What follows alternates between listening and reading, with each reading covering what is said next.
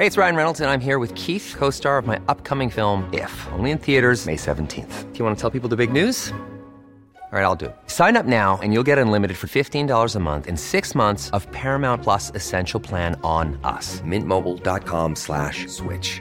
Upfront payment of $45 equivalent to $15 per month. Unlimited over 40 gigabytes per month. Face lower speeds. Videos at 480p. Active Mint customers by 531.24 get six months of Paramount Plus Essential Plan. Auto renews after six months. Offer ends May 31st, 2024. Separate Paramount Plus registration required. Terms and conditions apply if rated PG. Life is full of awesome what ifs and some not so much, like unexpected medical costs. That's why United Healthcare provides Health Protector Guard fixed indemnity insurance plans to supplement your primary plan and help manage out of pocket costs. Learn more at uh1.com. Ryan Reynolds here from Mint Mobile. With the price of just about everything going up during inflation, we thought we'd bring our prices down. So to help us, we brought in a reverse auctioneer, which is apparently a thing.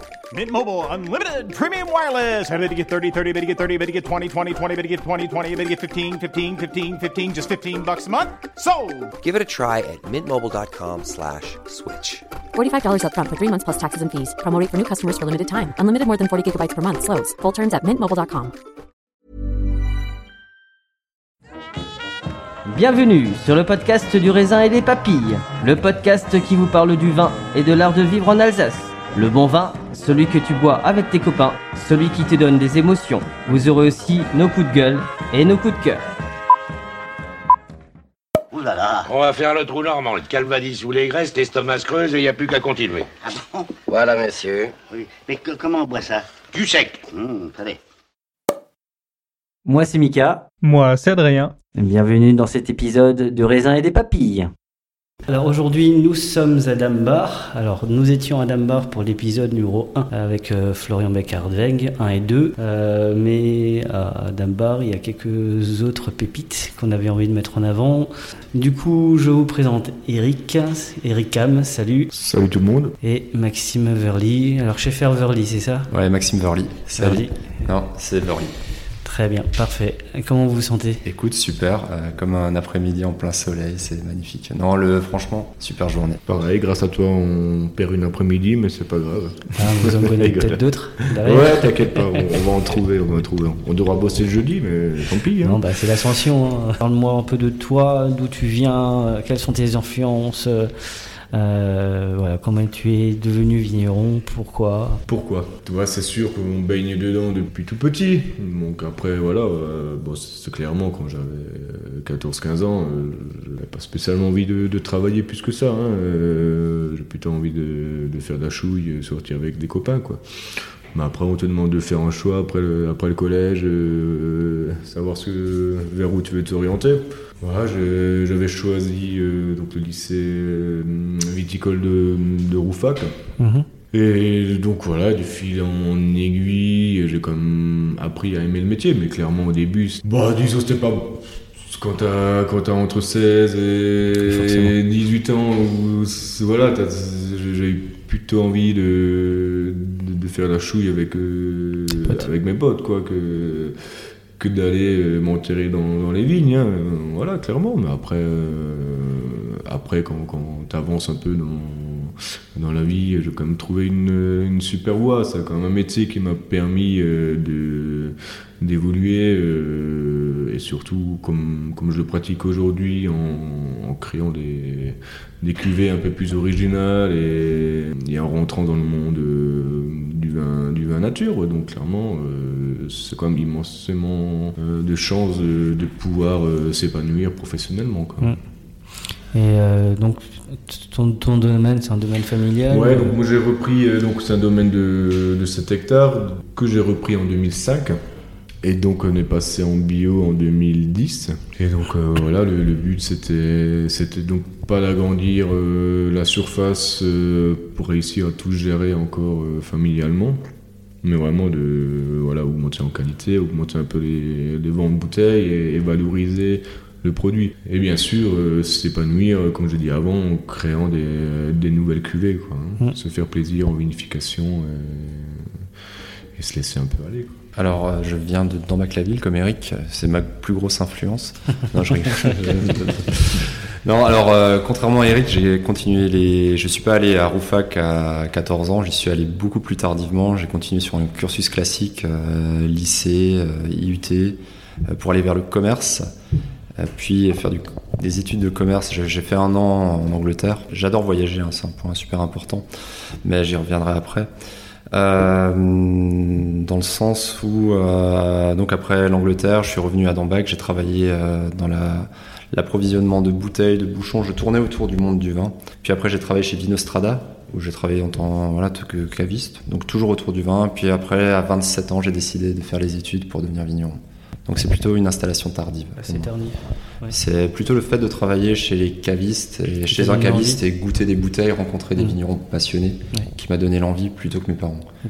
Et conversion en bio en 2010 quand j'étais salarié de l'entreprise et j'ai repris en 2016. Donc je suis encore un jeune. euh, Un jeune vigneron. J'ai encore un apprentissage. Je suis encore un apprenti. Toi, toi c'est 2010, c'est ça? Vraiment En- Moi, c'est 2005. hein. 2005 euh, avec le père. Et le, le père est toujours dans le. Ouais, il est dans le encore il est à la retraite, mais il est encore très actif, heureusement. Quoi, comme beaucoup de boîtes, euh, quand cette génération ne pourra plus donner un coup de main, ça va être, euh, Ça va être ça peut être plus compliqué, ouais, clairement. Ouais. C'est vrai que là, vous avez cette cette chance-là. hein. Ouais, on a le, ouais, pour le coup, on en a parlé hier, les papas sont. euh, Et les papas, euh, moi ça me, ça me fait rire quand tu vas chez Ostertech, tu as le grand-père, le père, Ouais. le fils, quoi. Et tous les trois sont frappadingues, quoi. Donc, euh, mais c'est bien, mais il faut un peu de folie. Euh, mais justement, comment s'est passé Alors, euh, Dambar, en termes de bio, a toujours été très bio. Ils ont toujours.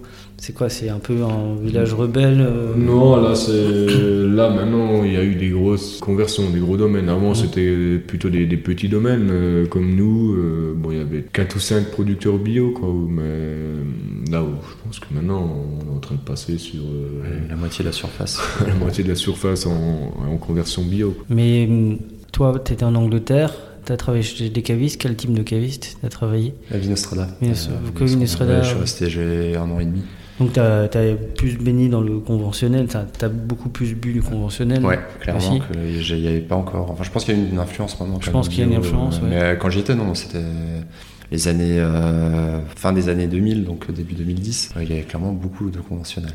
Et les... C'est pas ça qui me. Voilà, mais je, pour, pour le peu de vignerons, ceux qui étaient passionnés, c'était les, les bio. Enfin, c'est clairement. euh, voilà, c'est les vignerons qui m'ont le plus euh, marqué étaient euh, toujours en bio.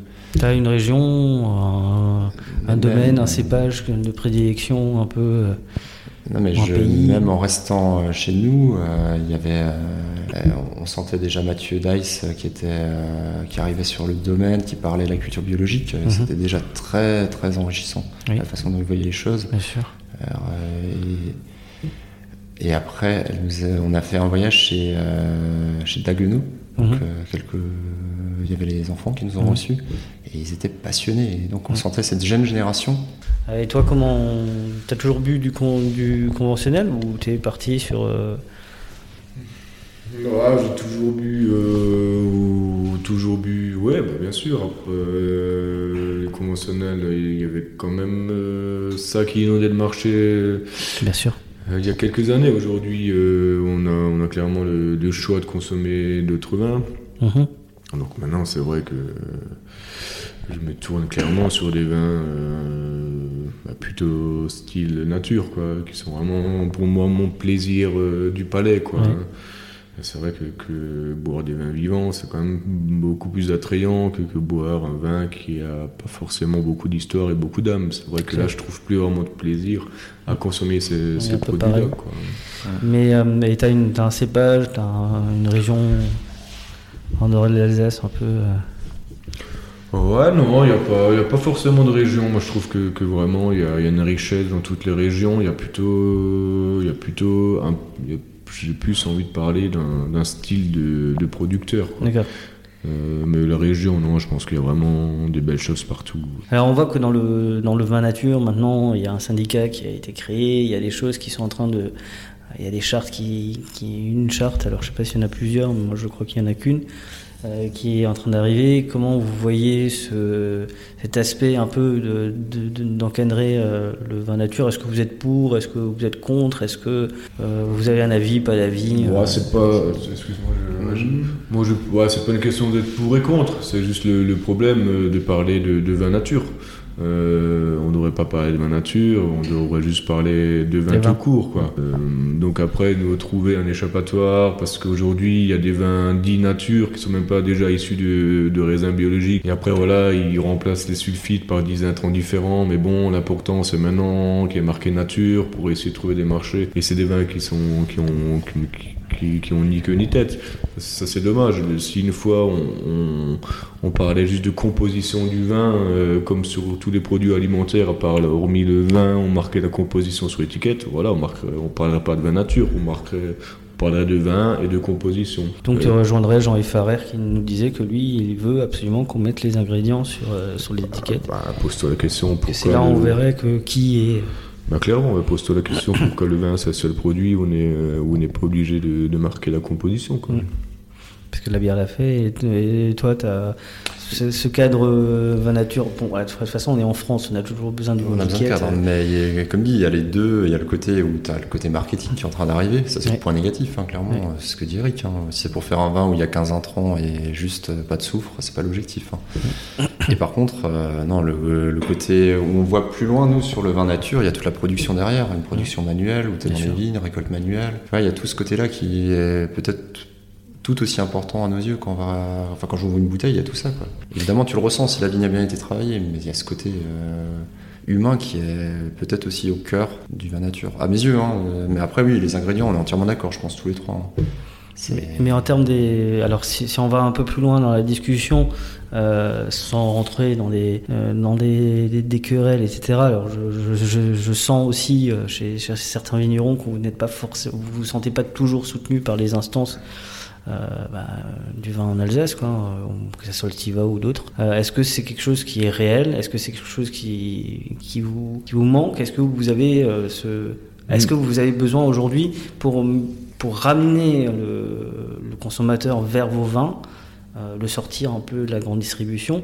Est-ce que vous auriez pas besoin d'un peu plus de soutien, de pas forcément de visibilité C'est pas Non, non, c'est pas du soutien qu'on demande, on demande juste euh, plutôt qu'ils qu'ils nous lâchent un peu la grappe des fois. Quoi. D'accord. On ne demande pas de soutien, mais c'est vrai que, que des fois, quand, quand t'entends des, des gars comme Théo euh, qui sont menacés, euh, Lisner euh, qui sont euh, menacés de- d'être éjectés de l'appellation parce que leurs vignes ne sont pas conformes à une certaine image ou, ou qu'on dit que ton vin n'est pas conforme à un certain style de vin. Il appelle les vins, les vignes Ikea, c'est ça? Ouais, je sais pas. Et puis c'est des et, quand tu, tu vois le, le prix le prix de base moyen, quel, à quel prix sont vendus ces vins qui sont pas censés avoir l'agrément et, et quelles sont les, les belles maisons qui les vendent, tu dis que c'est tu dis que c'est juste incompréhensible quoi. Qu'un monde à deux vitesses quoi. Et, et puis c'est peut-être le risque qu'il peut avoir, c'est c'est que c'est qu'il y a beaucoup de vignerons qui vont se, se fatiguer à se battre avec euh, avec ce- ces protocoles d'agrémentation quoi, et qui risquent de passer en bas de France. Euh, si on était dans une autre région, euh, je pense qu'il y a beaucoup beaucoup de gens qui passeraient en bas de France, mais sauf qu'on est en Alsace, on a une grosse histoire. euh, on- n'a pas forcément envie de lâcher l'appellation parce que ça nous, ça nous appartient tout autant que Ouais, bien sûr. quoi. mais c'est ce côté familial aussi hein, où nos grands-pères ont travaillé dans ces vignes ont porté les appellations aussi hein. Ouais, Et puis, donc ça tu, tu veux lâcher quelque chose Vous êtes dans un village qui a quand même une histoire. euh, c'est ça quoi c'est Ouais, c'est bah, ils, se lié sont, quoi ils se sont même battus pour, la- Ouais. pour ça, quoi. hein. Ils sont battus pour ça et tu vois, c'est- c'est c'est- c'est sûr que mettre du vin de France euh, sur la bouteille, c'est plus un pincement au cœur. Quoi. Enfin, Mm. Comment est-ce qu'on pourrait ramener encore les, bah, les gens vers vos vins Parce que vous, vous ressentez un, une métamorphose, un changement ou pas du tout Bah, il y a quand même une nouvelle génération qui consomme immensément de, de vin, quoi. hein. Bah, surtout des vins un peu différents, puis Bien des sûr. vins de, de papa, ou Mm. voilà. Donc euh, c'est où il y a quand même une réussite sur ce style de, de produit, c'est que ça a quand même réussi à attirer un, un nouveau consommateur, une Mm. nouvelle génération. Et ça trouve son public. Enfin, il y a- Vous- il y a- vo- clairement. votre clientèle est plutôt jeune, moins jeune euh, Est-ce que vous avez une moyenne Vous avez, vous vous êtes déjà posé euh, dire tiens, Euh, moi j'ai vu une évolution hein, où euh, mes parents avaient une clientèle encore du grand-père. Donc Ouais. moi j'ai déjà vécu la- le changement de clientèle. Donc j'ai une clientèle qui est à euh, plus jeune 40 à 60 ans, qui est un âge. euh, voilà. Mais les jeunes commencent à arriver. hein. J'ai clairement des trentenaires qui arrivent et qui sont friands de, de pet nat, de vin nature. Et je pense, est-ce que ça, c'est justement, c'est une question que je posais à Jean euh, euh, Dreyfus du domaine Fishbar. Est-ce que vous avez peut-être aussi bénéficié de, bah, du changement des, des consommateurs par rapport à la bière, puisqu'on du coup, c'est peut-être plus facile de ramener les gens de la bière vers le vin nature que l'inverse. Ouais, je sais pas. Non, mais ça vient. Ça viendra. Il faut juste euh, produire des vins qui, qui plaisent. Euh, il faut peut-être se poser la question pourquoi ils sont sortis de cette consommation de vin. Peut-être qu'ils en avaient peut-être aussi, euh, qui s'est retrouvé plus dans, euh, dans les vins qui, qui buvaient, dans les vins qui sont vendus un peu dans les grosses manifestations, qui sont pas forcément des, des super canons, ou, alors tout simplement parce que le lendemain ils étaient malades. quoi. C'est vrai que beaucoup de personnes, tu entends quand même encore dire que ils peuvent pas boire des vins parce que ça les rend malades. Et, ça, c'est quelque chose qui est quand même assez, assez dur à entendre. Euh, mais malheureusement, c'est vrai. Il y a certains vins, le lendemain, euh, où t'es pas bien, t'as mal au crâne, euh, t'es fatigué. Et... Comme moi avec le vin nature. Enfin, personnellement, ah, clairement, mais moi qui avais ce problème, moi j'avais ce problème-là. C'est pour ça que voilà, les, jeunes reviennent parce qu'ils se rendent compte que boire euh, un vin, t'es pas malade, c'est pas une fatalité d'être malade le lendemain. Quoi. Et il y a même euh, donc les personnes d'un certain âge qui maintenant consomment, consomment de nouveau du vin parce qu'ils ont commencé à découvrir les vins nature parce qu'ils ont plus de problèmes. Quoi. Mhm. Et donc ça c'est voilà, non, c'est ça, exactement. Tu as une part de, personnes qui viennent clairement aussi maintenant pour nous dire euh, c'est des vins où on est bien après, ou pas, de, mal de tête, pas de mal de tête, il hein, faut dire les choses. Non, non, il y a clairement une belle évolution. Chez les cavistes, euh, si tu vas chez les cavistes un peu plus traditionnels, tu verras quasiment pas de, de quilles euh, d'Alsace, d'Alsace traditionnelle. Alors, quand, alors si tu vas chez des cavistes style un peu plus nature ou un peu plus, un peu plus ouvert, tu vois que l'Alsace est très représentée. Donc on a, avec les nature, on a quand même euh, en Alsace réussi à, regagner des, des, parts de marché chez les cavistes et maintenant chez les restaurateurs et surtout étoilés. Quoi. Hein. Donc euh, C'est vrai que euh, c'est ce que je constate, même au niveau, au niveau, de la cuisine, hein, les, les, choses évoluent, même les grands chefs se sont mis à, faire des, les mêmes plats, mais peut-être parfois un peu moins riches et moins, moins gras et moins et que euh, bah, on parle de plus en plus de vin. Après, moi, ce que je regrette toujours, c'est dans les émissions culinaires, notamment sur M6, qu'on parle jamais de vin. Ce serait peut-être bien. Alors, je sais qu'il y a une loi E20 et eh oui. qu'il faut la respecter, mais, mais ça fait partie de la gastronomie, qu'on le veuille ou non. Hein. Ça fait une partie de la culture française. Hein. C'est pas faux, visiblement. Ça. Euh, mais justement, dans l'épisode, euh, dans le premier épisode qu'on avait fait, qui était d'ailleurs sur les vins géorgiens, c'était assez drôle. J'ai une une, euh, une auditrice qui m'a envoyé un message. On disait qu'elle trouvait ça bien qu'on parle des vins d'Alsace, mais elle trouve les vins d'Alsace ringards. Euh, est-ce que pour vous, le vin d'Alsace est un vin ringard? Alors non, c'est un vin d'avenir déjà pour, à nos yeux. Hein. Et après, tu, tu, touches la cible en plein milieu. L'image du vin d'Alsace à 5 euros dans la grande distribution, elle colle à la peau. Hein. Mm. c'est dur d'en sortir. Hein.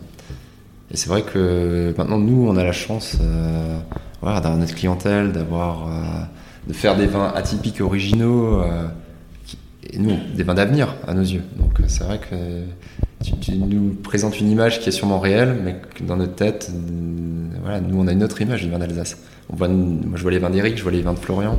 Mm. C'est justement toi cette, euh, cette, image que tu as, euh, mais qu'aujourd'hui, un Alsacien, euh, ce qu'il connaît pas, il ne touche pas, hein, c'en est de Cannes. mais voilà, et pour toi, il est ringard? De moins en moins. Après, il n'y a pas. Il a pas, c'est pas les vins d'Alsace qui peuvent être un peu ringard, c'est des fois des domaines qui sont restés un peu old modish quoi. Ouais, et qui ont voilà, mais après ça fait aussi... pour les pour les Français, old modish, ça veut dire des, démodés. Pour les Français d'intérieur. il faut qu'on. Ah oui, si on écouté, on a écouté, même en Cambodge, au Cambodge, on écouté. Alors... Bah après, ouais, mais, mais y a en fait, il y, a une clientèle pour tout le monde. Euh, il, en faut, il en faut pour tous. Euh, il n'y a, pas, a pas un vin à faire, il n'y a pas un style de vin il faut, il faut juste être cohérent avec euh, ce que tu veux faire. C'est vrai qu'aujourd'hui, on se perd un peu en Alsace parce que les gens, souvent les, bah, producteurs qui sont quand même des, des agriculteurs, si tu veux, ils savent bah plus trop. Euh, le monde il allait vite. Aujourd'hui, ce qu'ils faisaient avant, ce qu'ils vendaient, ça se vend plus, donc ils savent plus. Et c'est vrai, donc ils essayent de se lancer dans des choses un peu différentes, mais, mais ça leur parle pas. Ils le font parce qu'ils essayent commercialement. Et, et- et là, ça marche pas. Parce qu'ils suivent un Et- mouvement. Et, et- là, ça sonne faux. Quoi. Il il y a vraiment du consommateur pour tout. Il n'y a, pas- il y a pas tout le monde qui veut du vin nature. euh, Il y en a qui veulent encore du vin sucré. Il y en a qui veulent. Mais, mais ça, c'est pas. Tant mieux. Tant mieux. Mais il faut juste retrouver. ce- Aimer ce que tu fais. Quoi, et arrêter de vouloir euh, faire des choses juste pour vendre. Il faut juste savoir ce que tu fais. Il faut refaire ton métier en fait, hein, il faut réapprendre. C'est vrai que euh, génération, d'un seul coup, euh, on leur a commencé à leur dire qu'il y a des vins à défaut. À l'époque, euh, le seul défaut qu'il y avait, c'est des goûts de boc. Hein, en Alsace, donc c'est de la réduction. Et après, on commence à dire c'est manque de matière. Après, l'acidité, elle est plus bonne. Après, on a commencé à parler de minéralité. Euh, Beaucoup, il y a des défauts, là, des, des amers. Alors, il fallait gommer des amers avec des produits énologiques. Et là, tu as les labos qui ont fait du, du, du beurre, quoi. Ils ont commencé à vendre du produit parce qu'ils commençaient à avoir des problèmes sur les agréments, tu vois. Et ils sont rentrés, donc ils ont fait des. En fait, au final, ils ont subi tout un système, ils ont fait des choses qu'ils ne maîtrisaient plus. Mhm. Euh, eux, leur vin qu'ils faisaient, ils les aimaient. Mais d'un seul coup, ils ont dit non, ce vin-là, euh, c'est un vin à défaut, il y a un problème là, il y a un problème ci. Et, et donc, ils se sont, ils se sont clairement perdus, quoi. Ah, mais t'as dit un mot très juste, quoi. Re- retrouver la fierté dans ce qu'ils produisent. Euh, faut- faut- ça, ça doit sonner vrai, c'est ça. Euh, maintenant, tu- par exemple, j'adore euh, les vins boisés. Mhm. Voilà, tout le monde n'aime pas, Mhm. mais j'en fais quand même euh, parce que j'aime ça et j'en fais. Ouais. J'ai une clientèle pour ça. Heureusement que tout le monde n'aime pas tous les mêmes vins, sinon Mais va voilà, vite. hein. c'est voilà, le style. Par Chacun exemple- doit trouver le sien. Et tu, les- les- tu vas ouvrir une bouteille de vin d'Alsace de chez nous. le- la plupart de nos clients nous ont rencontrés en face, euh, où euh, être passé une fois, arrive à mettre un visage, arrive à mettre un lieu. Donc tu as ce côté aussi euh, clairement souvenir, voyage euh, chez le vigneron. Enfin, tu- tu la bouteille est là pour s'évader aussi. hein. Mm. Avant de. Oui, voilà, c'est important. Enfin, ouais, je pense qu'on a tout un processus. On est sur la bonne voie, vraiment. Bah, vous avez- voilà, tout le monde a compris. Je suis hyper positif, donc euh, tout va toujours bien. Mais non, mais on est sur la bonne voie. Et, voilà, le vin d'Alsace, c'est un vin d'avenir. Il n'y a, pas de raison. Ah oui, j'en suis convaincu. Non, mais euh, justement, euh, on parle beaucoup d'Alsace, on en a parlé avec, avec Théo, et c'est vrai que c'est pas forcément toujours un sujet que moi je voulais forcément aborder, mais qui est très bien, c'est bah, quelle est votre part d'Alsace en vous, en fait Euh, le Défendre, l'affirmer euh. Bon, je parle pas, je parle surtout au niveau euh, des producteurs de, de vin. On, on croit pas en ce qu'on fait. On- C'est incroyable. On- Toi, tu crois en ce que tu fais? Ah bah, il faut, ouais, clairement, il faut. Mais c'est vrai qu'en Alsace, on a un terroir qui est magnifique. Euh, Franchement, je pense qu'on n'a jamais eu un- une qualité de vin euh, générale qui était aussi bonne. Et les ventes, ils n'ont jamais été aussi mauvaises euh, euh, généralement. Et ça, c'est parce qu'on on, on croit pas en ce qu'on fait. On, on a peur de, de vendre du rêve un peu quand, avec notre bouteille. On est toujours en retrait, on on la met pas en valeur. Alors que quand tu vas dans d'autres régions, tu vends du rêve, euh, que ce qu'il y a dans la bouteille, euh, voilà, ça reste un produit quelconque. Et en Alsace, si on savait un peu, un peu mieux vendre euh, notre image, notre région, euh, notre produit. Pas ça, tu vois, c'est même pas vendre à mes yeux, tu vois. C'est en, plus, c'est de la vérité, quoi. Le cadre est magnifique, le travail est bien fait. La, qualité dans les bouteilles, en ce moment, elle est en augmentation. Donc, je crois mettre en avant, d'en croire en ce qu'on fait, c'est ça. Et comment on, a, on- comment alors justement, on- comment on inverse ça? Bah déjà, je pense que l'Alsace, euh, c'est une appellation euh, qui est très petite, mais malheureusement, elle est super compliquée. Et je pense que les- le consommateur est un peu perdu déjà entre tous les cépages. Euh, dans les cépages, t'as encore les lieux-dits, les communales, maintenant les grands crus, t'as encore les cuvées. Donc on voit, nos- on voit notre carte euh, de vin, c'est une carte à rallonge. Et au final, tu sais pas si le vin il va être sec ou sucré. C'est pour ça qu'on pense qu'on a un, un problème d'identité. C'est pour ça qu'en restauration, on- ça a du mal à fonctionner parce qu'on ne sait pas ce qu'on boit. Euh, Quand ils- par contre, quand ils vont commander un Bourgogne, c'est sûr, c'est sec. Tu vois. Donc voilà, ils, ils vont pas s'embêter. Alors chez nous, euh, qu'est-ce que tu prends Un Sylvaner, un Riesling Ah, il y a Pinot Gris aussi. Ah bah tiens, le Muscat. Oh, la vache, euh, donc là, je pense qu'on s'est, on, perdu. Et on a ce problème de sucrosité qui, euh, qui nous fait défaut. On ne sait pas si le vin, comme dit, va être sec ou pas. Et tu vas demander à un serveur, il est sec votre Riesling Oui, bien sûr. Et tu la table, et, euh, il est sucré, tu vois. C'est vrai que c'est- après, ça, c'est un- aussi le problème que souvent dans la restauration, ils se connaissent pas eux-mêmes. Ouais, mais Bon, dans les endroits, peut-être c'est que. certain. Mais comme dit, dans d'autres régions, ils sont sûrs qu'ils soient secs. Mm. Puis ils n'ont pas leur carte à rallonge. euh. Ah ouais, mais c'est ce croisement entre euh, cépage plus lieu dit. Donc tu, c'est exponentiel. Mais on est les premiers à parler. hein. On rajoute des vins nature sur notre carte. On va en faire moins chaque année. Et chaque année une nouvelle cuvée qui sort. Et en fait, on, n'a pas la solution. hein. C'est vrai que parce qu'on pense qu'un terroir va donner un vin sur ce cépage. Ah carrément quoi. On le vinifie à part et forcément. Et ça redonne une cuvée. Bah, Justement, on va regarder un peu devant. Dans 5 ans, 10 ans, il en est où notre, notre vignoble, vos- votre domaine? Est-ce que vous avez une, est-ce que vous regardez, euh, est-ce que vous envisagez sur des choses à long terme? Bon, déjà, de toute façon, il y a des vins que, que vous mettez en bouteille et que vous. Ah ouais, non, non, mais tu, et je pense que tu peux même corréler avec le changement, parce qu'on a vécu sur les cinq dernières années le changement climatique qui a influencé les vins. Ouais. Et, car, enfin, ça, ça change même nos plans sur les encépagements futurs, dans le sens où euh, donc j'ai 8 hectares et la moitié est plantée en Riesling. Et je vais sûrement baisser ma part de Riesling par rapport à ce changement climatique déjà pour aller vers le pinot noir. Ok. Euh, je- le pinot noir a cette faculté que tu peux le vinifier en blanc ou en rouge. C'est quand même un- c'est quand même génial quoi. Tu peux, si l'année le permet, tu peux rester clairement sur un blanc qui est ciselé droit. Enfin, tu peux faire des choses. Moi, je suis assez confiant là-dessus quoi. Déjà, c'est le premier point. hein. C'est vrai que l'encépagement va évoluer, mais après les Avec moins de cuvées, plus de cuvées, Ouais, toujours je- autant. mais il y a 10 ans, je me suis dit ça, je, je vais faire plus que 3, ou 4 vins.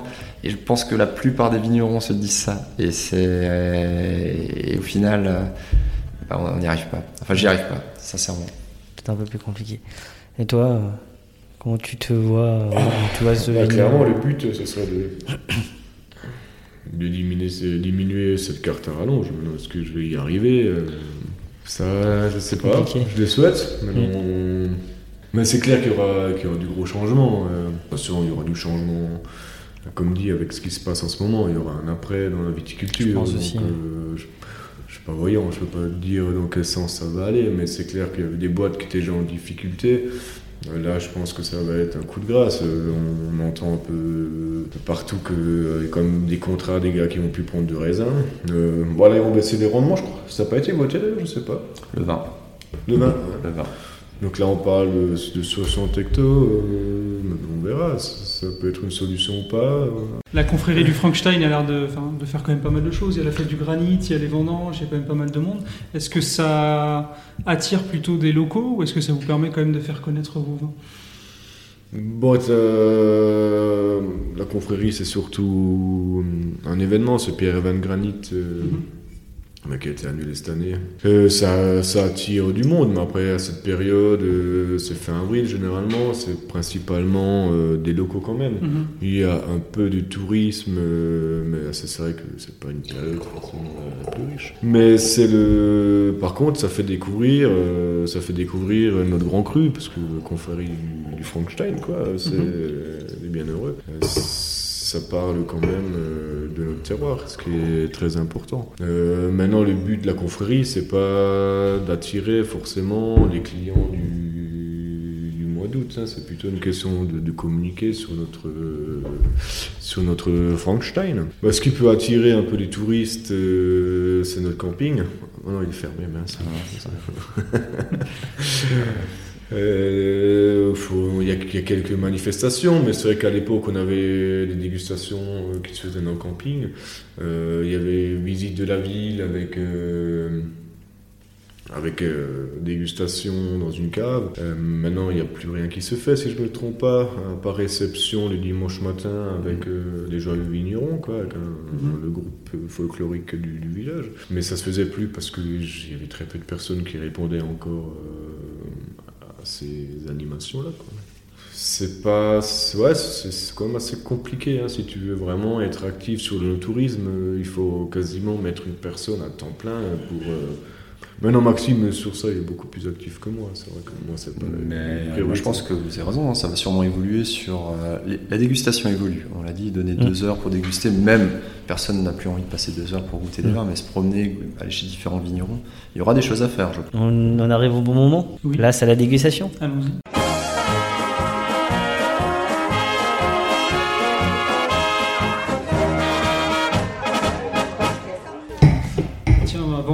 Avant, que je mette le nez là-dedans, je vois, la bouteille et l'étiquette. Et il y a eu une toute petite polémique sur les réseaux. Je pense que tu as, peut-être vu passer ça, Eric. Mais il y a, quelqu'un qui a pris en photo ton étiquette de vin récemment en disant que euh, le signe anarchiste c'était n'importe quoi parce que euh, les- mettre euh, l'anarchie avec les vins nature, c'est pas forcément bien.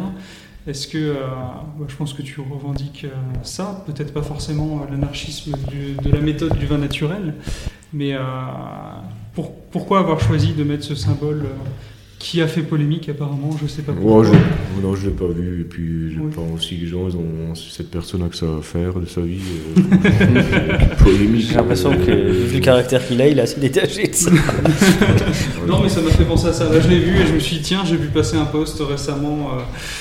Euh, bon, de- voilà, de, Non, bah écoutez, bah, déjà ça fait partie, euh, voilà, comme euh, j'avais le A dans mon nom de famille, donc c'était aussi, euh, voilà, pour euh, casser un peu les, euh, les codes euh, de l'autre gamme. Maintenant, Mhm. pourquoi le A de anarchie comme ça? C'est parce que c'est côté euh, ben nature, ben libre. euh, Mhm.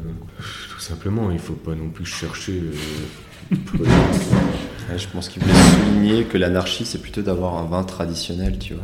Ouais, toi, tu ouais. fais, toi, tu fais dans la norme. Non, jamais. Bon, ça m'a fait penser à ça, voilà, c'est pas... Écoute, ça lui plaît pas qu'il regarde ailleurs. euh, sincèrement, hein, c'est pas grave. hein. S'il va acheter, il y a assez d'étiquettes où il y a encore l'Alsacienne ou la Cigogne dessus. hein, pas de après, euh, sans polémique, ce serait pas drôle. On a tort. Non, mais je vais pas. Bah, il peut polémiquer seul, hein, c'est pas moi qui vais le nourrir. hein, ça, Du coup, bah, parle-nous de, ton, de, de, de ce vin-là. Alors, euh, il y a une robe, euh, je dirais, assez euh, rouge, rosée. Ouais, donc là, on est sur. on est sur un pinot gris de macération, c'est pour ça qu'il est teinté, quoi. Et donc là, on est sur euh, un terroir euh, un peu particulier, on est sur la commune de Berlin-Villers, on est sur des cendres volcaniques. Euh, donc là, il y a très peu, il y a quand même très peu de rendement, c'est des vignes qui sont cultivées en, en terrasse. Et en fait, l'idée, c'était un peu aussi de relancer euh, des vins comme le pinot gris, en ayant une autre vision. Souvent, les pinots gris, c'est vrai que c'est des vins un peu plus rondouleux, un peu, avec un peu de, de sucre résiduel. Et c'est vrai qu'en macération, bah, le fait de la couleur, euh, qui commercialement est quand même intéressante, hein, comme des gens qui, qui voulaient un peu aussi changer de, de style de vin, euh, c'est un peu plus euh, original. Et en bouche, d'un coup, on est sur un vin sec avec un peu de tanin. En fait, c'est Mhm. un peu une unification. euh, comme du pinot noir, quoi. on est sur une macération euh, d'un mois. Et en même temps, euh, sur ce terroir qui est quand même assez, assez particulier, la macération permet vraiment de, d'extraire de la complexité, je trouve. Voilà, donc c'était un peu une autre, euh, une autre façon de voir euh, le pinot gris. Et euh, c'est toi qui dessines, euh, Non, là c'est celle-ci, donc ça c'est un, un pote qui est, qui est tatoueur en fait. D'accord. Et donc il m'a fait toute la gamme, euh, voilà, Rackham le gris, Rackham le rouge, ou, ou voilà, il y en a quelques-unes, il m'a fait. Voilà. D'accord. Un, un amoureux euh, de l'univers pirate. Ouais, bon, joue toujours un peu sur le, euh, sur le nom de famille, quoi. Ils jouent un peu, Oui. un, peu, euh, un petit jeu de mots, quoi. Ouais. Entre euh, le rouge, Rackham le gris, euh, les caméléons. euh, Kamasutra. Kamasutra, bien sûr. Oui, messieurs, dames. Il a une cuvée qui s'appelle Kamasutra. Et du coup, tu as une gamme qui, euh, qui est divisée entre les natures d'un côté et les classiques de l'autre, c'est ça Ouais, on a encore, euh, il y a encore une partie de vin effectivement plus euh, vinifié, vinifié traditionnellement. Euh, donc là, il y a quand même aussi la clientèle Ampère qui est encore très présente et on est bien heureux de l'avoir encore. Euh, Aujourd'hui, c'est vrai que le vin nature représente euh, quasiment quand même 70% des ventes. hein. Mhm. Et c'est vrai que voilà, avoir encore une gamme traditionnelle, c'est aussi un, un petit filet de sécurité. Parce que faire des vins nature, c'est pas tuer se faire mentir tant que ça se passe. Des fois, on peut avoir des, un peu plus de complications. Donc ça Mhm. permet voilà, d'intervenir et du coup, il bascule dans, la, dans, la, dans la gamme plus traditionnelle. C'est un peu comme ça, du coup, que tu, que tu sélectionnes plus ou moins. C'est que si on a qui sont un peu plus à risque, tu vas les passer en classique, entre guillemets ou- Bon, ça peut, selon le millésime, ça peut Mhm. être un facteur de, de sélection. D'accord. Après, c'est vrai qu'il y a quand même certaines cuvées, certains terroirs où on sait Mhm. qu'on va utiliser vraiment pour les vins nature. Donc c'est un 19, hein, ça a été mis en bouteille euh, il, y a, un mois.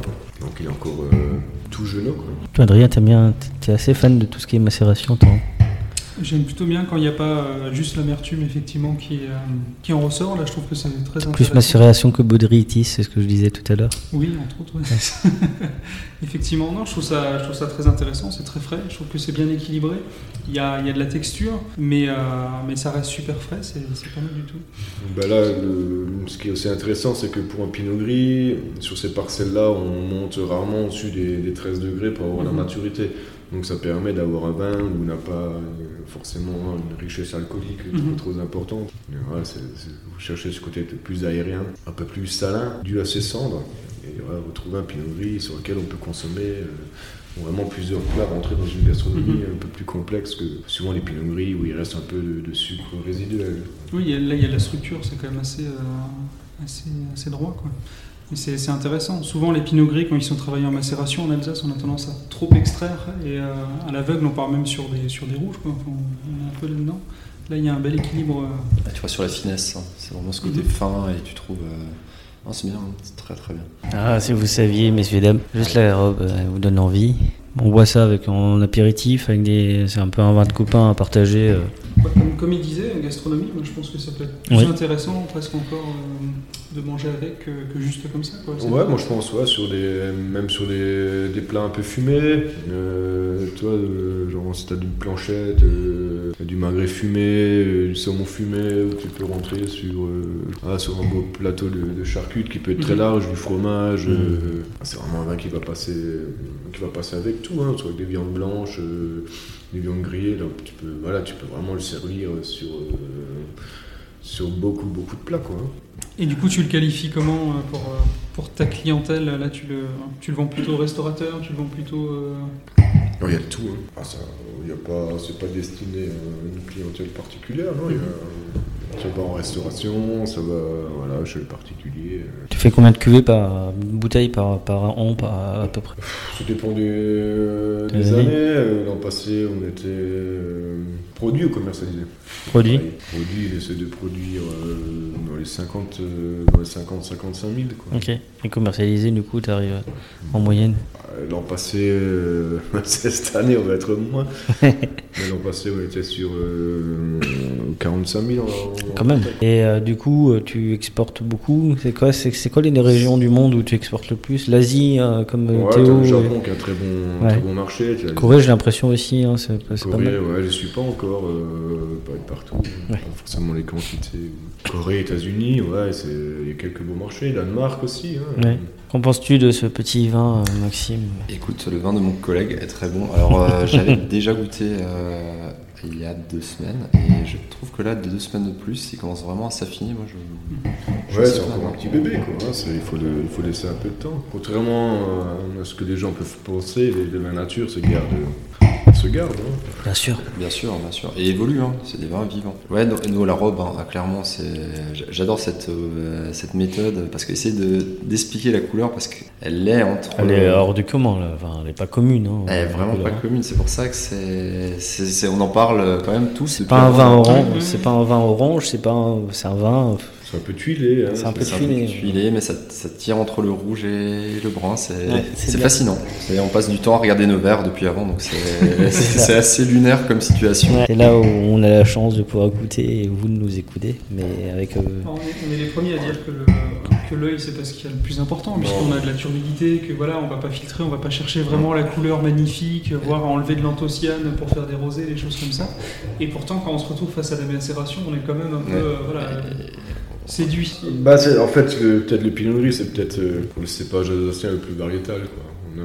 C'est un cépage qui a du mal à, à traduire un terroir. Donc c'est vrai, le fait de passer en macération ou en barrique, souvent c'est passé en barrique aussi les pinot gris, ça permet de soit de lui ramener un, un caractère, une âme un peu plus importante euh, que le pressurage direct, comme dit, du laisser souvent les 8-10 ou 15 Mhm. grammes de sucre, quoi, que- Mhm. qui était toujours destiné traditionnellement.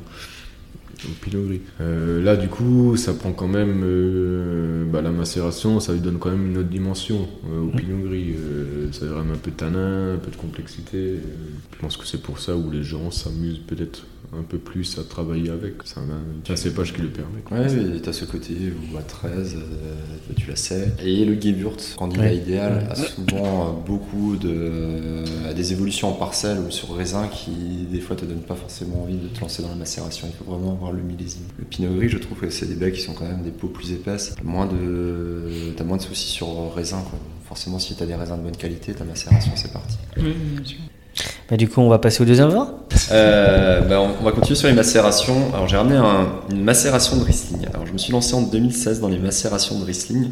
Euh, je me suis dit en voyant, euh, bah, j'ai beaucoup de Riesling petite baie, grand contact avec la peau, peu de jus. Ça peut être génial d'égrapper, donc j'ai fait faire une grille pour égrapper à la main. Euh, L'avantage euh, du Riesling, c'est que c'est doré. Donc tu sais que la couleur que tu vas extraire sera dorée. Et la bouteille qu'on va goûter, c'est un assemblage de deux millésimes, 2017 et 2018. 2017, j'ai élevé pendant un an en barrique. Mhm. Et 2018, euh, c'est grappe entière. Et j'ai fait en 15 jours de macération. Et c'est que de l'inox, l'élevage. D'accord. Voilà. Donc, C'était pour apporter car- vraiment un côté fruité. hein. C'était pour rééquilibrer Mhm. l'élevage barrique. Mhm. Et vous retrouverez donc sol sablo-granitique, donc une droiture qu'on peut retrouver sur nos sols dans nos Je crois, Adrien, que t'as jamais goûté ces vins sans Non, je Si ne connais pas du tout. euh, D'accord. co- Comment tu choisis du coup si tu es grappe ou si tu laisses en grappe entière Euh, la rafle, te- la rafle, la rafle avant tout. Euh, sur Riesling, tu peux avoir le risque d'avoir une rafle qui est encore verte. Mhm. Donc si elle n'est pas outée, tu laisses tomber. D'accord, ok. Non, c'est vraiment à l'œil. et La maturité. La maturité de la rafle. Et Mhm. des fois, tu peux avoir euh, effectivement des petites baies dorées et ta rafle, elle reste verte. Si la parcelle a subi un stress hydrique. Mhm. Bon, après, avec l'expérience, euh, je sais plus ces parcelles-là. Donc au niveau couleur, on reste sur euh, Ouais, constante dorée, euh, légèrement orangée. C'est oxydé, non Ouais, C'est très oxydé. Mais c'est pas gênant. Enfin, pour moi, moi j'aime bien. Non, mais la couleur. euh. Après, tu la stabilises quand même. Je trouve que pour le racing, tu ah, t'as un peu de surprise. C'est vrai que les baies sont dorées. Tu n'auras pas ce côté orangé, c'est certain. Euh, le nez, tu as du fruit qui revient et tu as évidemment en 2017 avec son élevage barrique, tu as un côté amande qui est apparu. Alors j'ai choisi celui-ci. Alors c'est le euh, bon, je, me, je, je fais des élevages en général. Les premiers vins nature, c'est des pinot gris barriques, donc des choses qui sont assez linéaires, standards. Après j'ai fait des pétillants. Puis j'ai fait un- des muscats à macération. Et je continue à faire. Et le Riesling, par contre, je me suis lancé. Enfin, c'est vraiment. euh, voilà, le- je, je veux réussir à faire un beau Riesling macération. C'est pas évident. Et voilà, j'essaie. Je, nos sols sont bien dans Bike pour ça, avec Mhm. euh, le granit, la droiture. Voilà. C'est pas du tout un cépage qu'on voit, qu'on voit souvent en macération. Souvent, on va le faire sur des, sur des muscats, sur des, sur des Gewürztraminer, des, des cépages un peu aromatiques qui ont besoin d'avoir une structure. C'est que le Riesling, on le voit un peu moins souvent en macération. Euh, Mais à la base, c'est parti d'un constat. hein. J'avais des blocages sur parcelle. Je me Mhm. suis dit, est-ce que c'est la solution? Bon, ça ne l'était pas forcément. Quoi. Les premiers, le premier millésime 16, euh, le blocage avait. euh, tu, tu sentais qu'il manquait cette trame de droiture qu'on va Mhm. attendre. Donc après, j'ai forcément choisi les parcelles les plus intéressantes. euh, D'accord. voilà. C'est parti à la base d'un constat. Et maintenant, j'essaie d'améliorer. Bah, du coup, bon, toi, toi, toi, t'es un genou encore dans, dans ce domaine-là. Euh, tu me disais, alors, qu'il y a une chose tout à l'heure quand je suis arrivé, que euh, tu exportais beaucoup dans le sud, ce qui est, euh, c'est- ce qui n'était pas le cas du domaine Nisner, par exemple. où Il disait qu'il avait eu Sud un- de l'Europe, sud de l'Europe. Non, non, avait un peu plus de mal. Euh, et en fait, toi, tu as moins l'Asie, alors que j'ai Ouais. l'impression que les Alsaciens, vous avez beaucoup l'Asie. Alors, parce que c'est peut-être une. Les Alsaciens et les natures, même en Ouais, les règle natures, générale, ouais. c'est souvent ouais, du côté asiatique où il y a Ouais. peut-être une Et sensibilité. du coup, ouais, Mais euh, ce sera surtout des Riesling, clairement, Ouais. pour accompagner euh, poisson, euh, Malte, euh, Chypre et Ouais. Italie. hein. Ok. Franchement, c'est vraiment sud. euh, ok, oui, c'est Je sûr. domine la Méditerranée a priori. mais oui, non, non, mais. Tu es l'empereur. tu es César. Je- je- mais c'est surprenant hein, quand des habitants du village vont à Malte et disent Eh, il y avait tes vins sur les cartes. euh. Mm. Je fais oui, bah, oui j'imagine que des Riesling, il n'y en a pas. c'est- pas, c'est pas fou. mais ouais, par rapport au poisson, c'est, je pense que l'Alsace de toute façon cette carte à jouer. hein. On a des vins qui voyagent. hein. Bien sûr, bien sûr. Et c'est. Une polyvalence aussi. Une polyvalence, euh, Mais on peut aussi, euh, par rapport à celui-ci, ça reste aussi un Riesling qui a une droiture qui accompagne le poisson. J'ai Bien pensé sûr, avant par ça, rapport ouais. au, au plat. euh, nos plats traditionnels, euh, vu que le riz est en dessous, c'est matelote de poisson d'eau douce Mhm. avec une sauce à la crème. C'est le plat emblématique sur tous les accords mévins depuis 50 ans. Euh, même en restant dans du traditionnel, ça, ça accompagne. Ça accompagnera très bien même. C'est pareil, du coup, la macération, on est sorti du, du côté plus variétal du Riesling. Bien il faut, sûr. Il faut pas chercher l'agrume ou, ou le, ou le côté super floral. Là, tu rentres dans, une, dans un toucher de bouche qui est beaucoup plus complexe. Après, Bon, le- l'agrume, on la sent quand même. On le sent. Ouais, t'es- mais t'as pas ce côté. Non, mais t'as pas- Ouais, ça vient pas tout de suite, peu, Voilà, Ouais. où t'as le Riesling typique, Mm. et voilà, Mm. où ça explose. Là, tu rentres dans ce côté plus confit, limite plus exotique. euh, Plus exotique, ouais. Après, t'as le- t'as la typicité un peu, un peu du sol, hein, qui termine un peu sur euh, côté amandé, amande amer, quoi. hein, Mm. qui a vraiment une belle typicité. Ah, tu rentres dans un vin qui a, qui a- qui a une palette aromatique qui est beaucoup plus complexe et plus, plus large que- qu'une presse directe, quoi. hein, certains. Alors ton baptême euh, chez Ferverly, euh, Bah, je suis conquis, hein, vraiment, c'est- très très beau. Non, mais il y a des choses à faire avec le Riesling, c'est ça quoi. Très- Et tu finis les sucres, ça aussi. Et je justement, comment on réagit euh, Alors peut-être les anciens, Ouais, parce que c'est souvent comment ils ont réagi Ouais, quand c'est arrivé parce que là ça on est quand même extrême. Hein. On Oui, là, parce que là, c'est- autant. Sans, sans sortir non plus, euh, je trouve que bon, il y, a- il y a cette amertume en fin de bouche, mais ça, j'ai pas l'impression que c'est que c'est déviant ou inaccessible, en tout cas pour ceux qui n'ont pas forcément l'habitude des vins, des vins de macération. Après, euh, on est, on est un peu déconnecté, c'est ce qu'on disait hier, c'est qu'à force d'en goûter, on a l'impression aussi que voilà, s'il n'y a pas de souris, c'est que c'est c'est que c'est normal. Mais pour euh, l'amertume, c'est vrai que nous on a peut-être tous aussi la, bi- la bière influence énormément. hein. Je pense que Mhm. pour tous les quatre. hein. Ouais, Euh, Mais pour les parents, c'est une très bonne question. Mon père adore les vins sucrés. Donc euh, ma maman adore, elle aime les vins secs. Mhm. Et mon père est un fan des Riesling sucrés. Donc c'est quand même. euh, On a du mal avec ça. Pour ouais. lui, il a du mal. Quoi. Après, il conçoit que les Riesling sucrés, c'est pas la norme. Hein. Ça, il n'y a pas de problème. Qu'il a un goût différent, mais ouais, ouais, ouais. il n'y a pas d'opposition, hein, on s'entend. quoi. Il- J'ai la chance de pas avoir de, de frein là-dessus. hein. On, on parlait de bière tout à l'heure. Est-ce que un jour c'est quelque chose que vous avez Je sais qu'il y a de plus en plus de vignerons ou de brasseurs qui essayent de brasser euh, avec du vin. euh, voilà. Enfin, c'est plutôt les brasseurs qui, brassent avec des vignerons. Bah, on a eu. Kumpfmeyer qui a fait ça. Il y a, il y a Bluema qui a fait aussi euh, une cuvée euh, qui a l'unosphère, je crois. Euh, Est-ce que c'est quelque chose qu'un un jour euh, vous avez envie de faire des tests avec d'autres je, sais- je sais pas, peut-être qu'il y a des choses à faire avec d'autres alcools. Euh, J'en sais rien. euh. Alors, c'est une bonne question. Alors, des tests. euh, je- voulais me lancer dans la bière pour m'amuser, j'adore la bière. J'ai un beau-frère qui est vigneron à Trenheim, Nathan Muller, Mhm. et qui euh, fait ça tellement bien. Il m'a calmé, euh, il fait ça. Direct. ouais, il, il a mis la barre tellement haute que ça m'a calmé net. Mais ouais, non, non, c'est. Voilà, quand on est amoureux des vins en ce moment, on est amoureux des bières. Mais j'ai bien aimé Mhm. la transition qu'on a dit dès le départ. C'est. Clairement, actuellement, on, on a un saut de la bière, la génération actuellement qui est dans les bars, qui boit des bières, qui va vers les vins nature. Je pense qu'il y a, il y a- et c'est celle-là qu'il faut, je pense qu'il faut qu'on travaille, euh, qu'on guide, qu'on. Tout à fait. Moi, je suis toujours, enfin, moi, je suis toujours surpris ou même épaté quand je vois des mecs de 20, 25 ans à dire, moi j'aime bien les vins nature, Ah, c'est génial. Et je trouve que c'est même touchant, quoi, de se dire, euh, bah, les mecs, non, non, moi, je préfère boire moins, mais euh, en tout cas, bien la découverte. Et euh, ouais, je me suis lancé à. Ouais, c'est la première fois, je dépasse 1000 bouteilles aussi. hein. On s'entend, c'est des cuvées que je fais maintenant. Voilà, sinon c'est trop. euh, Si on fait du 200 bouteilles, du 300 bouteilles, euh, tu peux avoir euh, trop de fluctuations. Là, Bien sûr. de. Ouais. Non, je. Voilà, c'est un- c'est parti d'un essai euh, dû au changement climatique, clairement. Euh, Mhm. Je, je, m'en cache pas. Par contre, après, j'ai dû adapter. hein. C'est vrai, l'avantage que tu peux avoir sur les macérations, t'as- généralement, tu as une, une fermentation qui se fait plus facilement. Pour terminer les sucres, alors qu'en ce moment, pour terminer les Riesling, euh, c'est- des fois, c'est la bataille. Quoi, hein. Mhm. Il reste toujours un peu de sucre, ils veulent pas aller au bout. quoi. Ça, c'est- ça, ça- pour les vins nature, c'est compliqué. Quoi.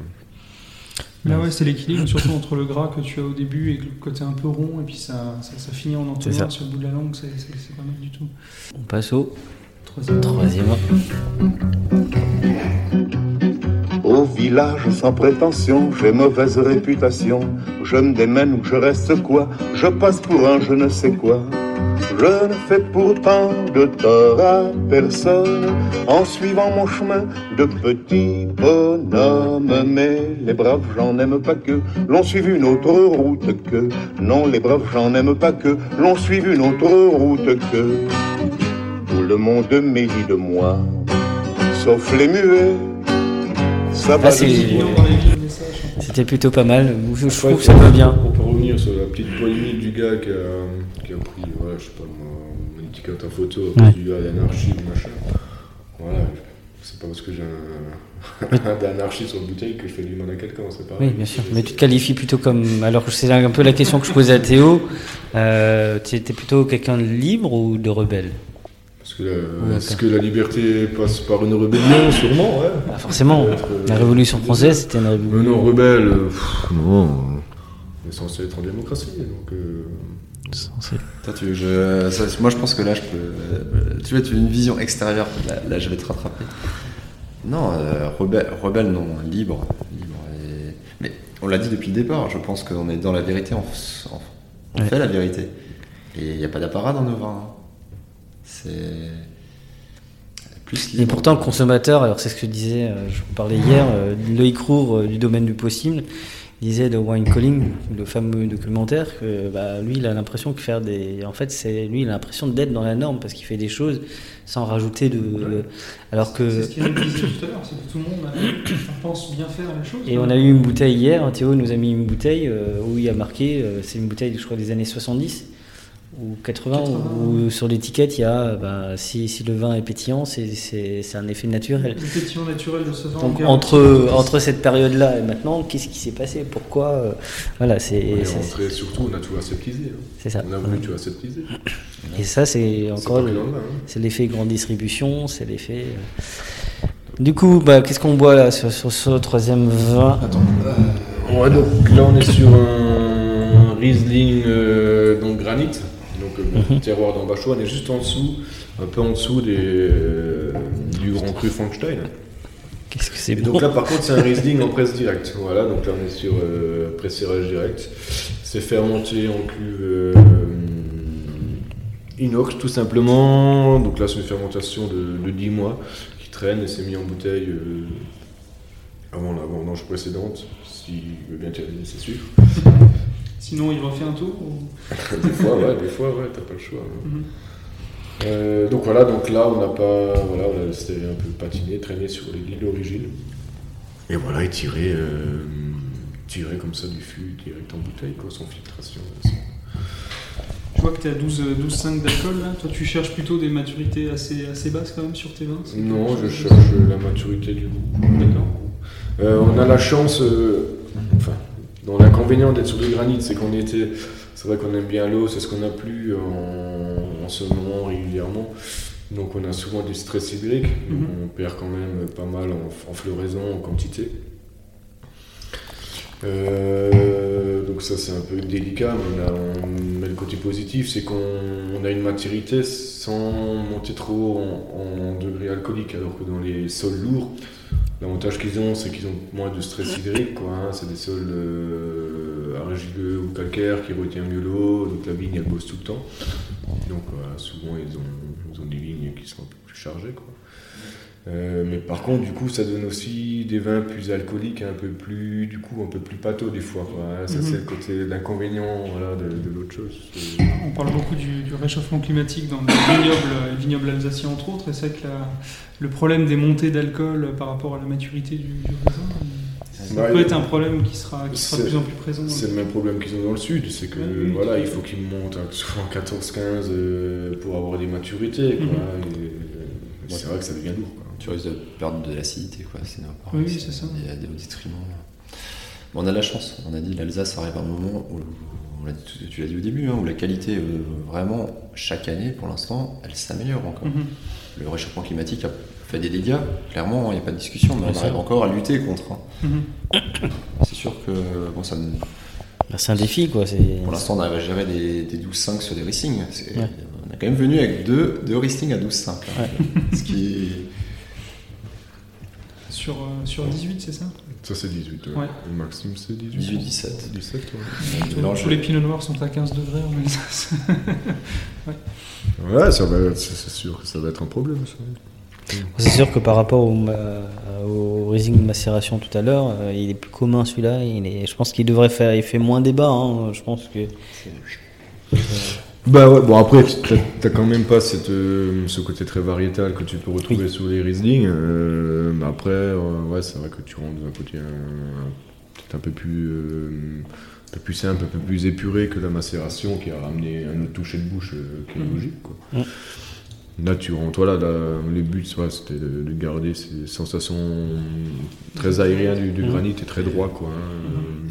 Euh, toi, tu étais assez présent sur, euh, sur Strasbourg, dans les bars dans les... Et non, très peu. Je suis encore moins présent qu'Eric au salon. Ouais. Je suis un grand spécialiste pour dire je ne suis pas là.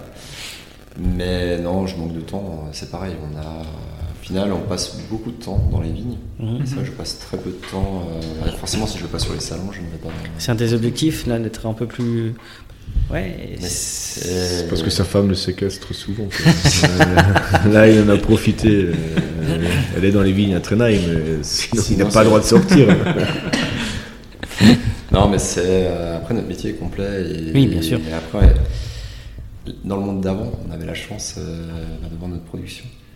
Donc euh, dans les mêmes notions qu'Eric. Hein, Mhm. voilà, c'est pour ça que quand, quand- quand ça roule, tu vas pas chercher forcément. euh, voilà, J'ai de la chance à, à éduquer ma clientèle. Alors je dis pas que le racing macération, les gens qui avaient le racing avec le sucre, euh, forcément ils vont tomber des nues. Mais ceux qui ont découvert les pinots gris en barrique, ils arriveront aussi à s'y faire. Et je pense aussi. Euh, ouais. Non, mais très très très peu présent, effectivement, dans la restauration. C'est un, de- un de tes objectifs, là, de changer un peu. Oui, oui, oui, non, non, c'était. Moi, je pense que- au printemps, j'avais une. euh, Je veux de toute façon faire le tour des, des cavistes avec euh, bah, les kits de saison, hein, forcément. Mhm. C'était l'objectif. Bon, après. Vu de la qualité de tes vins, oui. il faut- c'était- Bah, c'est vrai que c'est pas évident parce que quand tu travailles en, en bio, tu dois être hyper réactif au niveau de ta vigne euh, en, en cas de pression. Et C'est si ça. tu es sur des salons tout le temps et que tu les prépares euh, trois C'est mois à l'avance et tout, tu, tu peux pas être partout. Quoi. En tout cas, j'espère qu'on parlera c'est- de toi. euh, Comme tu Très disais, bien. c'est la preuve qu'en Alsace, il y, a, il y a de la diversité, il y a toujours des choses à découvrir. et Ah, bah, totalement. De tout ça. Mhm. Avant de passer à- au quatrième vin, on va se mettre un coup de. Ah bah je vous laisse.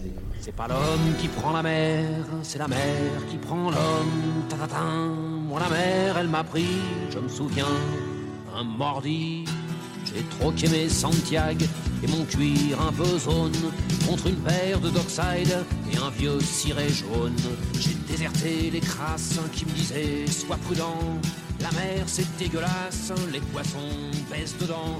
Dès que le vent soufflera, je repartira.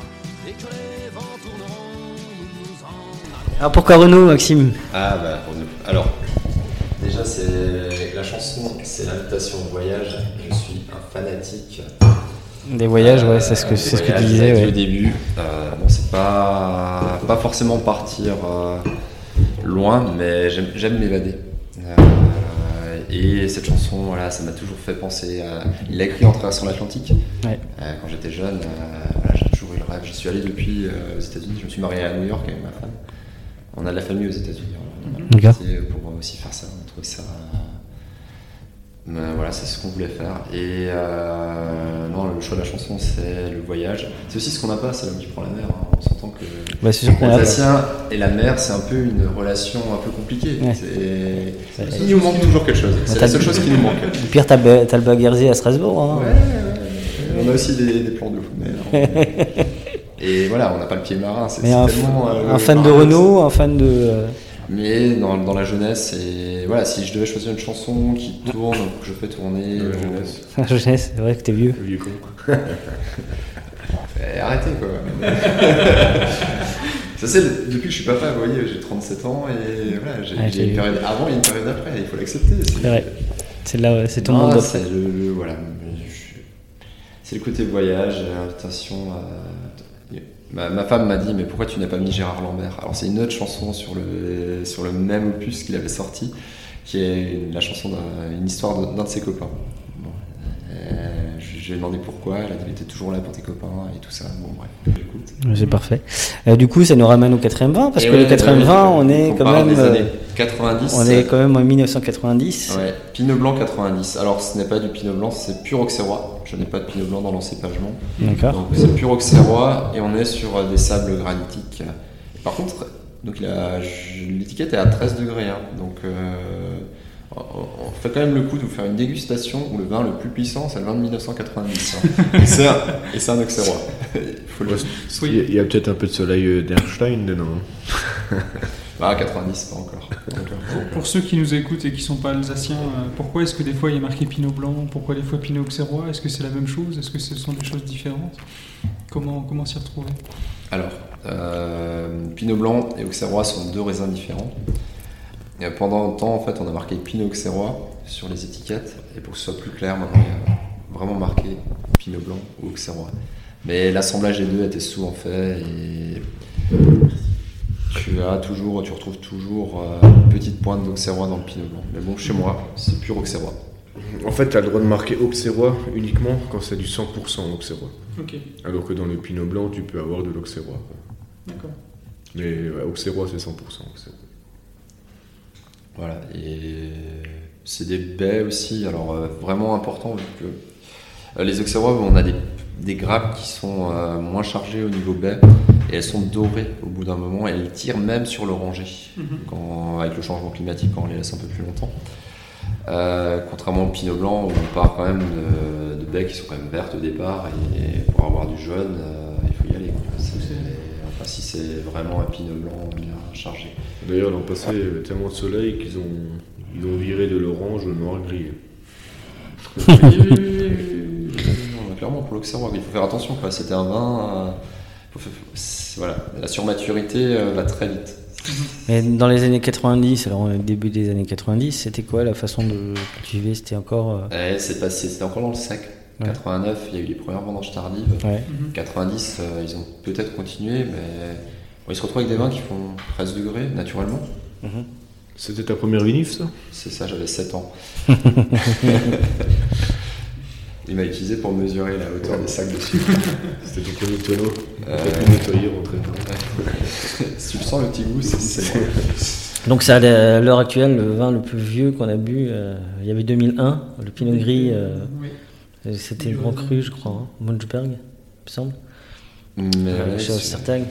90, c'est les, les années. euh, donc 89-90 sont les belles, euh, les deux années qui ont été, euh, au moins dans tous les villages, euh, les plus. pas que pléthoriques, mais qualitatives avant Mhm. tout, il faut être franc. Et par contre, après, on est parti sur cette. Mais je suis étonné de- parce que euh, on entend parfois une musique que les vins d'Alsace ne se gardent pas. Là, ça fait quand même Mais, bah, quelques années là. Après, on est dans une enothèque. hein. Oui. Voilà, la bouteille a été préparée. Oui. Mais bon, il y en avait 12 dans la caisse. hein. Oui. donc euh, les 12 étaient encore euh, au même niveau. Après, le l'Auxerrois, l'évolution va sur le miel. L'évolution est très lente hein, aussi, sur les Auxerrois. Ok. T'en penses quoi, euh, mon cher allez, ça me plaît beaucoup. À la base, je suis pas forcément un très très grand fan des vins, euh, des vins évolués. Ouais. Et là, je trouve qu'au contraire, ça me, ça me plaît beaucoup les jaunins. Et Toi, Eric euh, Bah, tu, comme tu l'as dit, les vins d'Alsace, ça se garde pas, quoi. Bon, bah, non, mais bien sûr, tu vois, tu vois très bien que ça se garde. euh, voilà, tu, tu- tu sens que c'est devenu mielleux, la bouche, elle a encore, euh, a encore immensément d'énergie, euh, Mhm. c'est pas du tout euh, un vin qui, qui s'écoule. Mhm. Et pourtant, comme dit, c'est un- à la base, euh, c'est un Auxerrois. Sincèrement, c'est pas, c'est pas le meilleur, euh, le plus grand cépage de garde, mais, mais quand tu vois, euh, voilà, on voit qu'il y avait une belle maturité, on voit que le raisin était, était de, de super qualité. Clairement, le vin d'Alsace se, se garde. Maintenant, c'est comme tout. Il y a des années, il y a une façon de produire le raisin, une façon de vinifier qui va faire que le vin se garde plus ou moins bien, quoi. Mais euh, le vin d'Alsace se garde tout aussi bien que, Que les autres, les Bourgognes. Ou voire mieux que certaines, euh, certains autres vins. Après, on- On est d'accord, l'évolution, on est sur du. Ça, c'est- on, le- on les sent pas. hein. Mhm, mhm. Non. À part, voilà, on- entre nous, on sait que le miel est synonyme d'évolution, mais après, on les sent pas les 30 ans. en tout cas, merci euh, pour cette dégustation, Euh, pour ces quatre vins euh, assez exquis. Bah voilà, je pense que vous avez parlé dans la première partie de la diversité des vins d'Alsace, même sur, sur un même village, là c'est la preuve qu'il y a quand même 80 totalement à l'opposé Mm. et qui sont euh, quand même, je pense, à vous de me le dire, mais représentatifs du terroir. On a quand même une trame euh, un peu, un peu saline, euh, même sur le premier vin qui est peut-être le plus éloigné d'une extraction du terroir de ce qu'on recherche, comme tu le disais sur le pinot gris, où on a quand même cette, euh, cette trame et cette texture qui reste euh, assez représentative. En tout cas, merci pour cette dégustation. Merci à vous. Merci à toi. Bonne Santé. Euh, Maxime, comment tu as vécu cette expérience de. Ah, de, de cet après-midi De Très, podcast. Très, bonne, hein. Euh, très très bonne expérience de podcast. Alors, euh, je suis peut-être un peu timoré par rapport à Eric. Ça, c'est son petit côté anarchique ou anarchiste, ou les deux. Mais non, non, très très bien. Et on a eu des belles bouteilles. avec la- Enfin, vraiment le. Moi, je- je- Pinot Gris macération d'Eric, hein, très très. Euh, et toi, Eric, comment tu as vécu cette expérience? Bon, très bien, c'était un bel échange euh, entre personnes. euh, et puis bien sûr, euh, en partageant euh, C'est toujours, c'est toujours ça qui est intéressant. quelques belles quilles, quoi, qui font toujours du bien au, au moral. Quoi. Exactement. Voilà, et puis ça a permis de rencontrer de nouvelles têtes, Mm. et de passer un- une après-midi au frais. c'est vrai. Ouais, vous voyez pas, mais on a un bronzage. euh, Oui, ils sont. Alors, euh, j'ai constaté que les vignerons étaient les seuls à être bronzés ou rouges ou, euh, ou avoir des couleurs. C'est pas euh, juste. non, bon, voilà, je pense qu'on a eu trois jours de pluie hein, sur les deux mois de confinement. ouais, super. On a quand même passé de 3 degrés à 26 degrés de nouveau. Bah, du coup, euh, t'as un petit mot à dire à nos auditeurs, à nos podcasteurs. Ah ben, buvez de l'Alsace et euh, c'est voilà, c'est c'est un vin d'avenir, clairement, il n'y a pas de discussion. Ouais, Eric bah, pareil, hein, il faut. hum, Soyez heureux, buvez du vin, faites ça bien. Soyez euh, anarchistes. ah oui, c'est super anarchiste, non, non, il faut. Super anarchiste. Ouais. Super, super heureux. Ouais, non, il faut être. Voilà, faites ça bien. Vous trouvez des jeux de mots avec le mot calme. Ça ira. Comme- Ah, Moi, j'avais pensé, fais une cuvée de DBZ. Mais elle est faite. Elle est faite Ouais, Ouais. ouais, elle est faite. ouais, elle est faite. euh, c'est un pet nat, ouais. euh, Un peu dans le même style. Je peux te montrer après si tu veux. Ouais. Et puis, ouais, un petit bonjour à la personne euh, qui, aime bien le, mon étiquette anarchiste pour le vin. Petit bisous. Si tu nous regardes, c'est mon côté Michel Drucker. Ouais. N'oubliez pas de partager et de liker cet épisode. Nous serons diffusés sur Spotify, Deezer, SoundCloud, YouTube. Si vous avez iTunes, mettez 5 étoiles et un commentaire. Enfin, le vin reste de l'alcool. Buvez modérément, partagez ce breuvage entre vous, mais surtout, ne mettez pas votre vie en danger. Even on a budget, quality is non-negotiable. That's why Quince is the place to score high-end essentials at 50 to 80% less than similar brands. Get your hands on buttery soft cashmere sweaters from just 60 bucks, Italian leather jackets, and so much more. And the best part about Quince, they exclusively partner with factories committed to safe, ethical, and responsible manufacturing. Elevate your style without the elevated price tag with Quince. Go to quince.com slash upgrade for free shipping and 365-day returns. Hold up. What was that? Boring. No flavor. That was as bad as those leftovers you ate all week. Kiki Palmer here, and it's time to say hello to something fresh and guilt-free. Hello Fresh. Jazz up dinner with pecan-crusted chicken or garlic butter shrimp scampi. Now that's music to my mouth. Hello Fresh. Let's get this dinner party started. Discover all the delicious possibilities at hellofresh.com.